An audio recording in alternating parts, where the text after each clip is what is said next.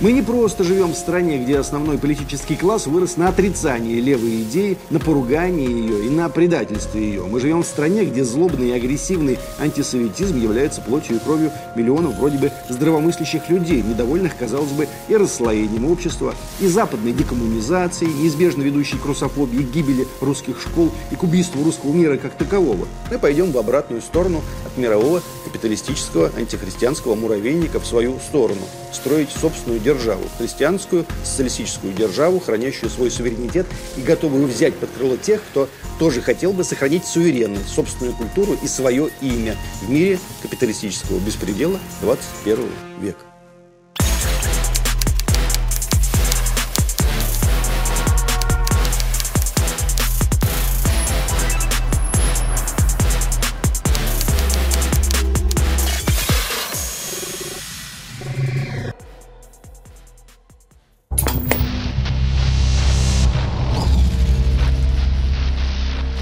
Есть такая классическая американская поговорка. Если ты такой умный, почему ты такой бедный? И отдельному человеку обидно такое слушать, а уж целым странам тем более. А и правда, ну как так? Мы страна гениев музыки, литературы, живописи, химии, военного дела, инженерии, хоккея и всего чего угодно. Идем, ну не в хвосте, но точно не в числе лидеров всех возможных рейтингов. Размеру экономики, уровню жизни, лучших мест для работы и так далее. Мы после Второй мировой войны были второй экономикой мира. После войны, уничтожившей неслыханные наши мощности и богатства, мы сумели тогда быть вторыми. Что же с нами сегодня не так? Откуда столько печали в людях? Откуда столько страха о будущем? Почему мы едва плодимся и еле обеспечиваем воспроизводство населения? Да и пенсии с могли быть и повыше, раза в три. Ну что за несправедливость? Разве не заслуживаем мы нормальную жизнь? 21 октября на пленарном заседании дискуссионного клуба «Валдай» президента России Владимир Путин произнес речь про кризис капитализма. Существующая модель капитализма, а это сегодня основа общественного устройства в подавляющем большинстве стран, исчерпала себя. В ее рамках нет больше выхода из клубка все более запутанных противоречий. Вот как. Речь, возможно, мы тихо надеемся, историческая. Многие сравнивают эту речь с Мюнхенской. Мы же помним, сначала был Мюнхен, а потом был Крым. Может и сейчас будет что-то такое, чуть позже, вроде левого поворота. Конечно, хотелось бы, чтобы поворот был, чтобы дыхание перехватило, но Прямо говоря, неповоротливая махина капиталистического нашего государства пока даже не имеет представления, как туда налево поворачивать. Класс сверхбуржуазии снисходительно предполагает, что население потерпит, главное плебсу не дать помереть с голоду и почаще снимать сериалы для них про то, как кровавый Ленин или жуткий Сталин хотели всех нас сожрать и перестрелять. Конечно же, нам известны плюсы капитализма. Спасибо за это всем причастным. Полные прилавки продуктов, всякие там сервисы, возможность набрать кредитов и купить что-нибудь такое фирменное, 100 каналов телевидения совсем подряд и все такое прочее. Минусы перечислять не буду, они тоже известны и, к сожалению, их все больше. Самый главный, огромная часть нашего населения признана нерентабельной, потому что якобы работать не хочет. Население это нерентабельно до такой степени, что рабочую его часть эксплуатируют на всю катушку, а сверхприбыли выкатывают отсюда за рубеж, чтобы тратить деньги в цивилизованном обществе. Сегодня у власти в России находится класс технократов – сменивших постаревших силовиков, чекистских и военных. Эти технократы, как умеют, поджимают сверхбогатых и вообще считать деньги вроде тоже умеют. Но у них, у технократов, есть одна проблема. Они воспринимают страну как бизнес-проект. Дебет, кредит, выгода, издержки, все такое. Они с самыми умными лицами докажут вам все, что угодно. Например, что существующий порядок вещей идеален и вообще вам нечего хотеть, а то и это отберут. Неприятно также, что выращен еще и следующий слой власти – буржуазных управленцев, всяких там мэров, губернаторов, министров и замминистров, которые такие же счетоводы, как и технократы, но плюс ко всему еще и конформисты чаще всего. И даже если видят, что творится в их ведомстве или поблизости некий беспредел, лишних вопросов, как правило, не задают, ведь занятое место дороже. А есть еще класс шоу-бизнеса и нашей интеллигенции, которые встроились в новейшую буржуазную пирамиду. Им тоже все нормально, даже если они фигу в кармане держат, а они держат, им все равно нормально. Разве ж мы забудем, как на всех телеканалах Российской Федерации последние 30 лет, как в каждой второй колонке каждого модного журнала последние 30 лет, как на каждой литературной и журналистской премии, на каждом углу напоминали нам про кромешный совок и шариковых, захвативших Эрмитаж и мочившихся в вазы. ГУЛАГа захотели, спрашивали нас, едва мы произносили эти слова «левый поворот». О, как хоронили, хоронили все они красную идею и славили бесконечное светлое будущее пресвятой буржуазии и чудодейственного либерализма, альтернативы которому нет. И вот неожиданно Владимир Владимирович Путин на Валдае заявил, цитирую, Повсеместно, даже в самых богатых странах и регионах, неравномерное распределение материальных благ ведет к усугубляющемуся неравенству. Прежде всего, неравенству возможностей и внутри обществ, и на международном уровне. Президент констатирует, с бесконечными вызовами, которые чуть ли не ежедневно бросает нам современность, западная система капитализма попросту не справляется. Не справляется идеологически и не справляется экономически. В ряде государств периодически возникает кризис продовольствия. Они голодают. Самые успешные в мире капиталистические страны голодают. Часть населения, конечно же. Чего уж говорить про неуспешные страны. В Африке, между прочим, тоже капитализм, если вы вдруг забыли. Бедность, безработица, продовольственные, миграционные и экологические кризисы, социальное неравенство и неадекватный разрыв между слоями общества. Капитализм. Казалось бы, внезапно обрушившаяся пандемия должна была сплотить капиталистический мир. Но нет. Президент говорит, пандемия только подстегнула негативные тенденции, которые наметились давно, а теперь только усугубляются. Где же гуманистические начала западной политической мысли, спрашивает, как его называют в правительственных кабинетах, наш начальник. На деле, оказывается, ничего этого нет, никаких гуманистических начал. Болтовня – глобальный капиталистический мир, о котором нам все уши прожужжали, фигня. Нет его, оказывается. Человек человеку волк. Мир столкнулся с цивилизационным кризисом, и теперь под вопросом сами принципы, по которым существует человечество. И сегодняшний мир, уверен наш президент, как раз продукт неудачной попытки мироустройства после холодной войны. Это цитата. Неудачный, он говорит. Диагноз поставлен. Что делать будем?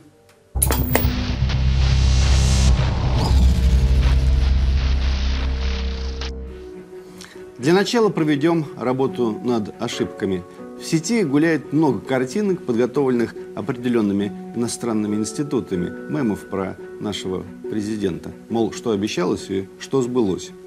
Для пущей справедливости предлагаю вспомнить, что нам обещали молодые реформаторы, когда перезагружали страну в режим демократии и капитализма, и что из этого сбылось. По порядку, чего там собирался реформировать Егор Тимурович Гайдар, выступая перед съездом народных депутатов России в 1992 году. Цитирую не допустить сбоев в поставке продуктов, не допустить спад производства, предотвратить массовую безработицу, достигнуть финансовой стабилизации, снизить налоговое бремя, провести действенные меры по борьбе со спекуляцией и коррупцией и так далее. Длиннющий список. Это такие ожидания были. Какое будущее нам расписывали либеральные витии во всех подряд газетах и журналах, и по телевизору советскому, я даже вспоминать не хочу. Кисельные реки и молочные берега ждали нас за поворотом. И вот как выглядела реальность. Вот что мы получили в результате шоковой терапии и перехода на рельсы капитализма. Тотальная инфляция, повышение цен в 26 раз, обесценивание заработной платы, обнуление сбережений граждан, Сумасшедший рост безработицы, разгул криминала и образование новых ОПГ, контролирующих рынок, развал армии, снижение объемов производства, падение объема инвестиций почти на 40%. Повсеместный рост коррупции, неконтролируемый рост бедности, снижение уровня доходов ниже прожиточного минимума у 30% населения. Все показатели, которые вы только можете себе представить, вплоть до калорийности питания и прироста населения, обрушились. Страна провалилась в жесточайшую демографическую яму, потеряв людей по итогам больше, чем в гражданскую войну. Впрочем, нас тоже, как началась в нашу перестройку гражданская война на окраинах, так в сущности до сих пор и не закончилась. По опросам ВЦИОМ в 1992 году более 50% населения едва сводили концы с концами. Знаете, что меня на этом фоне более всего удивляет – традиционный и устоявшийся антисоветизм людей, родившихся в 90-е и в нулевые. Поразительно, но выросшие во времена хаоса и распада, нескончаемой гражданской войны на окраинах, отрицательной демографии и экономических кризисов на фоне нескончаемого беспредела, творимого по миру мировыми, так сказать, демократиями, люди, вот эти вот все, искренне уверены, что хуже зла, чем совок, как они брезгливо называют собственную страну, нет все-таки нелепо отрицать невероятную силу массовой пропаганды. Все 90-е нулевые нам рассказывали про бесконечную советскую Колыму и позор победы 45 -го года. Наше собственное телевидение, наши собственные кинематографисты. Теперь про это рассказывает коллективный Дудь. И спасения от всего этого нет. И здесь мне придется назвать первую причину, по которой левый поворот в России будет крайне сложным – мы живем в стране, где не только, как мы уже заметили, большая часть интеллигенции ненавидит или презирает левую идею. Это, знаете, как если бы после распада Римской империи осталось бы наверху накипь, которая с утра до вечера рассказывала бы новой постимперской буржуазии, какая мерзость была эта империя, какая там была кровь, какие там казни творились. И буржуазия, сидящая на обломках Римской империи, кивала бы, да, да, мерзость, мерзость, пусть это никогда не повторится. Вот именно в такой ситуации мы и живем, на обломках неслыханной империи, которую теперь вытирают руки, в которую сморкаются люди, живущие на ее руинах. Мы не просто живем в стране, где основной политический класс вырос на отрицании левой идеи, на поругании ее и на предательстве ее. Мы живем в стране, где злобный и агрессивный антисоветизм является плотью и кровью миллионов вроде бы здравомыслящих людей, недовольных, казалось бы, и расслоением общества, и западной декоммунизацией, неизбежно ведущей к русофобии, гибели русских школ и к убийству русского мира как такового недовольны всем этим и при этом норовят выкручивать, раздавить, затоптать собственное советское наследие. Это же бред какой-то, но это наша с вами реальность. Мы живем в стране, где подобным образом воспитано уже полтора поколения молодых людей, в том числе, что самое смешное, даже оппозиционеров – это же самый распространенный сегодня вид и тип оппозиционера. Он ненавидит олигархов, ненавидит жуликов и воров нашего буржуазного класса, ненавидит вседозволенность и сверхбогатство, и вместе с этим ненавидит Ленина, Дзержинского, Сталина, Красное Знамя, Победу, само слово Советский Союз и все наследие левой идеи, боровшейся против этих самых олигархов и капиталистов. Это же какой-то немыслимый исторический анекдот – но борьбу с капиталистической машиной нынешней России возглавляет класс тошнотворных либералов и западников 90-х годов, воспитавших нынешнюю протестную молодежь по образу и подобию своему. То есть они сегодня якобы воюют с тем, что сами же придумали и породили в конце 80-х, в 90-х годах, и что никаким иным и вырасти не могло. У левого поворота нет социальной базы. Класс бюджетников лоялен к капиталистическому нашему государству. Класс интеллигенции настроен, как правило, прозападнически. Класс пролетариата разобщен, крестьянство деклассировано. Зато есть класс мигрантов. Но никакого дела до левого поворота в России им, конечно же, нет. Они приехали сюда только за тем, чтобы встроиться в капиталистическую систему на самые последние роли или предпоследние. Есть класс пенсионеров, великих наших стариков, еще заставших ту страну и обеспечивающих коммунистам их 20% на любых выборах. Но! Но старшее поколение, оно не у руля левый поворот, признаться, пока почти некому совершать. Даже если, как это называется, начальник придет к осознанию неизбежности этого поворота, логически, ему придется преодолевать мощнейшую инерцию. У нас даже управленцев для такого поворота нет. У нас класс политических менеджеров воспитан в западных школах по западным методикам. Они вообще ничего не знают про Маркса и даже Ленина не читали, зато они говорят словами change, коуч, опция, крипта и какой-нибудь там еще лайфхак. Хотя я не уверен. Какой тут левый поворот? О чем вы?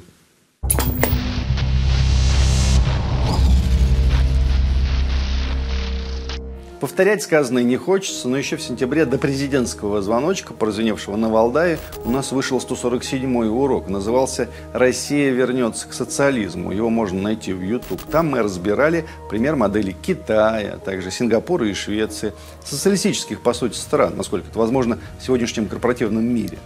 Как показывает нам любая статистика по ВВП и прочим выкладкам, у этих стран в целом наблюдается рост. То есть система там рабочая у них. В отличие от России, где нам организовали вот это все. Гипертрофированное бесчеловечное чудище, у которого остались скрыты слишком многие теоретические достоинства капиталистической системы. Зато выпукло присутствуют все побочные эффекты. Обнищание простого народа, отмирание профессий, целых производств, разорение ряда секторов экономики, коррупция, кумовство, одичание населения, надругательство над системой образования. Только что в моем родном городке Скопино Рязанской области закрыли керамическое производство. Скопинская керамика – это, между прочим, мировой бренд, уникальная вещь. Керамика спокойно жила при безбожной советской власти, потому что советской власти все это было нужно. Народные промыслы всех народов страны, невзирая на то, убыточны они или рентабельны, тогда никто не рассуждал так, когда речь шла о культуре. Теперь народные промыслы должны конкурировать там с салонами красоты или с банями, не знаю. В итоге керамика вот у нас умерла, зато долларовых миллиардеров стало больше. И вот нам говорят, а вот так надо. Нам отлично докажут наши технократы, что так надо, что угодно докажут. Еще в 2014 году Владимир Путин объявил войну офшорам. Финальный эпизод этой битвы разворачивается прямо сейчас. Но, несмотря на все меры, за последние 10 лет из России утекло, по разным оценкам, от 130 миллиардов долларов до 613 миллиардов долларов. И заставить капитал вернуться на родину властям так в целом и не удалось. За последние 25 лет из России в офшоры вывели 750 миллиардов долларов – для которых можно было найти лучшее применение здесь. Такой сумасшедший отток – результат борьбы с отмыванием средств, который активизировал в 2013 году. Деньги ложатся на счета в Британии, Кипре, Люксембурге, на Панамских и прочих островах, где это только возможно. Под разговоры об амнистии капитала, программу, которую проводил гуманное правительство России и страны, вывели еще 190 миллиардов долларов. Короче, наша страна теперь заняла первое место в мировом рейтинге по темпам роста числа мультимиллионеров.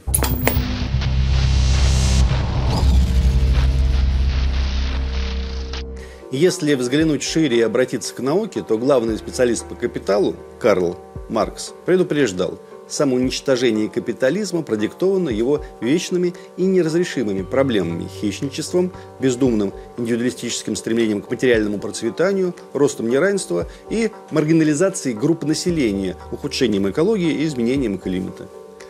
Обреченность капитализма Маркс доказывал на основе выработанных им законов исторического материализма. И давайте вспомним. Это ведь долгое время считалось немодным и нелепым, а может это лепо и так – Первый. Капитализм обречен, потому что постепенно исчерпает свой творческий потенциал и, достигнув его предела, неизбежно придет к технологическому застою. Иными словами, капиталистическая экономика движется к своему неизбежному концу по мере снижения предельной производительности. Второе. На определенном этапе появится другая система, которая обеспечит более динамичный рост и прогресс. Это позволит достичь пускай и не оптимальной, но исключающей застой траектории развития.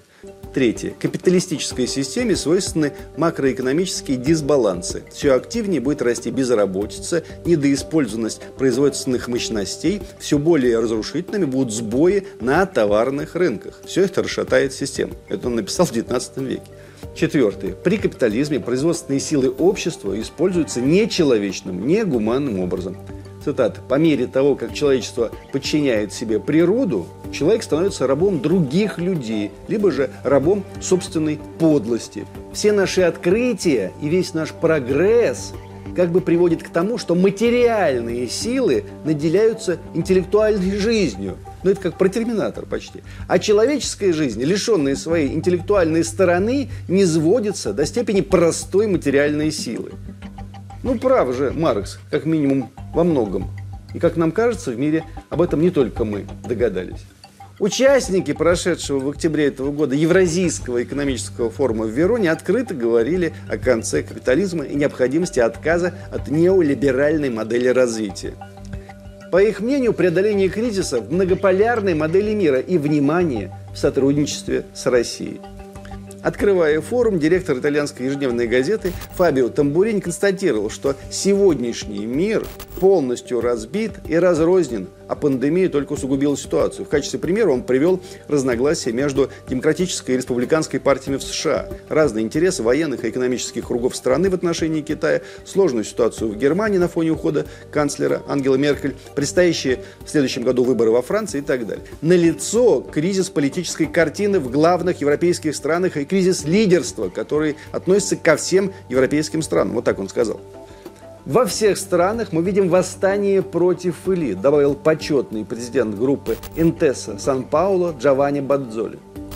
Председатель Совета директоров АО «Банк Интел» Антонио Фалико указал на то, что современный капитализм привел к немыслимому социальному неравенству, когда, добавим мы уже от себя, на 7 миллиардов людей есть только 2 миллиарда рабочих мест, когда 3 миллиарда человек живут менее чем на 5 долларов в день, когда 2 миллиарда человек не имеют доступа к электричеству, когда 2 миллиарда не имеют доступа к питьевой воде, а 1 миллиард человек не в состоянии написать свое имя – между прочим, в 18-19 веках закрытые наднациональные группы уничтожили европейские монархии, а еще через век они же ликвидировали СССР.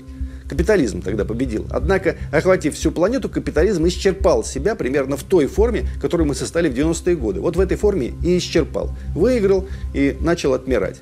На примере нынешней Украины особенно явно и выпукло видно, чем заканчиваются походы целых стран в капиталистическое благоденствие. Мне сейчас скажут, капитализм – умная система, он переформатируется и снова обманет вашего Маркса и вашего Ленина. Хотелось бы понять, куда умирает капитализм, в какую сторону трансформируется. Манифест могильщиков капитализма и западной цивилизации, написанный в 2020 году Клаусом Мартином Швабом, бессменным главой Всемирного экономического форума в Давосе, и экономистом Тьерри Мальери, так и называется «Великий сброс». Книгу назвали «Сенсацией года». Авторы решили поразмышлять на ключевые вопросы, поставленные современной реальностью. Как будет формироваться новый мировой порядок? Какое отношение к этому имеют QR-коды, глобальное потепление, крах мировых экономик, повсеместный видеоконтроль, размывание личности и идентичности, гендерные революции и социальные всякие там рейтинги? Причем тут COVID-19, вакцинация, что за снос, сброс или обнуление ждет весь мир – ведь локдаун разоряет, крушит малые и средние бизнесы по всему миру. Власти готовы выкупить долги населения по кредитам, фактически лишив человека собственности. Пропаганда шепчет, зачем вам собственное жилье, лучше аренда. Зачем авто, лучше каршеринг. Зачем сбережения, тоже не нужны. Лозунг 2030 года «Я ничем не владею, никому не должен, и я счастлив». Так человек лишается материальных основ самостоятельной жизни, личной жизни, а потом и личности. Вот к чему ведет их новый капитализм. Если вы будете туда лезть, у вас отберут даже то, что вы успели накопить, включая саму вашу человеческую сущность. Вы хотели западного капитализма, дети? Теперь он выглядит вот так. Они даже этого не скрывают. Если вы туда не